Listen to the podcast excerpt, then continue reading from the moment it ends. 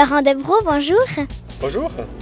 Pourquoi avoir créé l'association Lamper Parce qu'on a, on a remarqué que la- l'éclairage public il génère beaucoup de pollution lumineuse.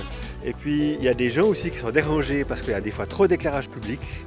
Et puis d'autre part aussi parce qu'on doit, on est une période où on devra commencer à économiser l'énergie parce qu'elle devient rare et chère. Et puis en plus on découvre qu'il y a une, pollution lumineuse qui est, néfaste pour l'environnement, pour les oiseaux, pour les insectes et puis même pour les êtres humains qui souffrent des fois d'avoir trop de lumière.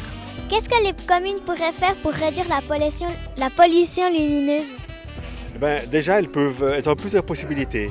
Par exemple, euh, la nuit, euh, à partir de 11h, minuit, quand il n'y a plus personne dans les rues, on pourrait imaginer qu'elles s'éteignent carrément complètement, la lumière.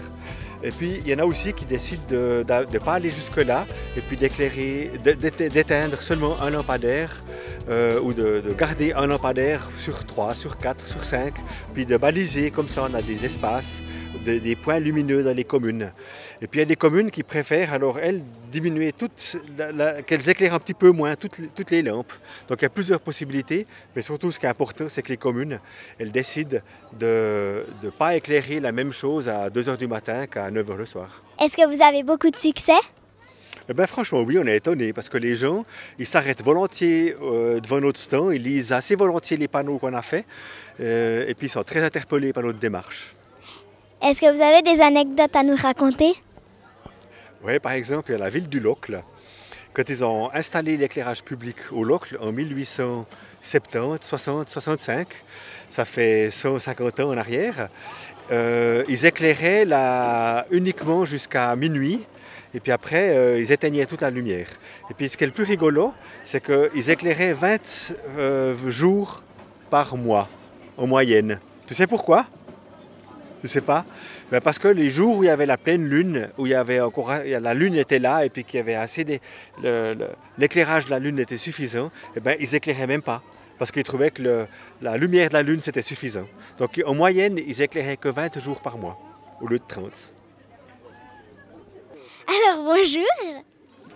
Bonjour. Euh, Serez-vous d'a- d'accord d'éteindre les lampadaires de votre commune? Partiellement, oui. Euh, je pense qu'un lampadaire sur deux serait parfois suffisant. Euh, ce qu'on pourrait en tout cas faire, c'est baisser l'intensité, comme on l'a vu dans votre démonstration. Ce serait déjà une, une excellente idée. Qu'est-ce que vous avez pensé du stand de Lamper et des expériences qu'on peut y vivre? Nous avons trouvé très intéressant avec ma femme Dominique qui est ici.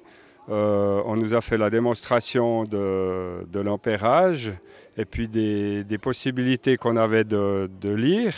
Donc euh, on voit très bien qu'on pourrait en tout cas euh, économiser beaucoup d'énergie grâce à quelques idées simples comme celle-ci. Voilà, je te remercie. Bonne journée. Tu connais l'histoire du, de Saint-Exupéry, le, le petit prince, Oui. avec la lumière de Herbert Il y a une planète. Le petit prince, il, va, il arrive sur une planète, puis il y a un lumière de réverbère, et puis il, se plaint parce que la, la planète tourne tellement vite qu'il a seulement 10 secondes entre l'allumage et l'éteignage sur le réverbère. Puis il passe toute sa journée à éteindre.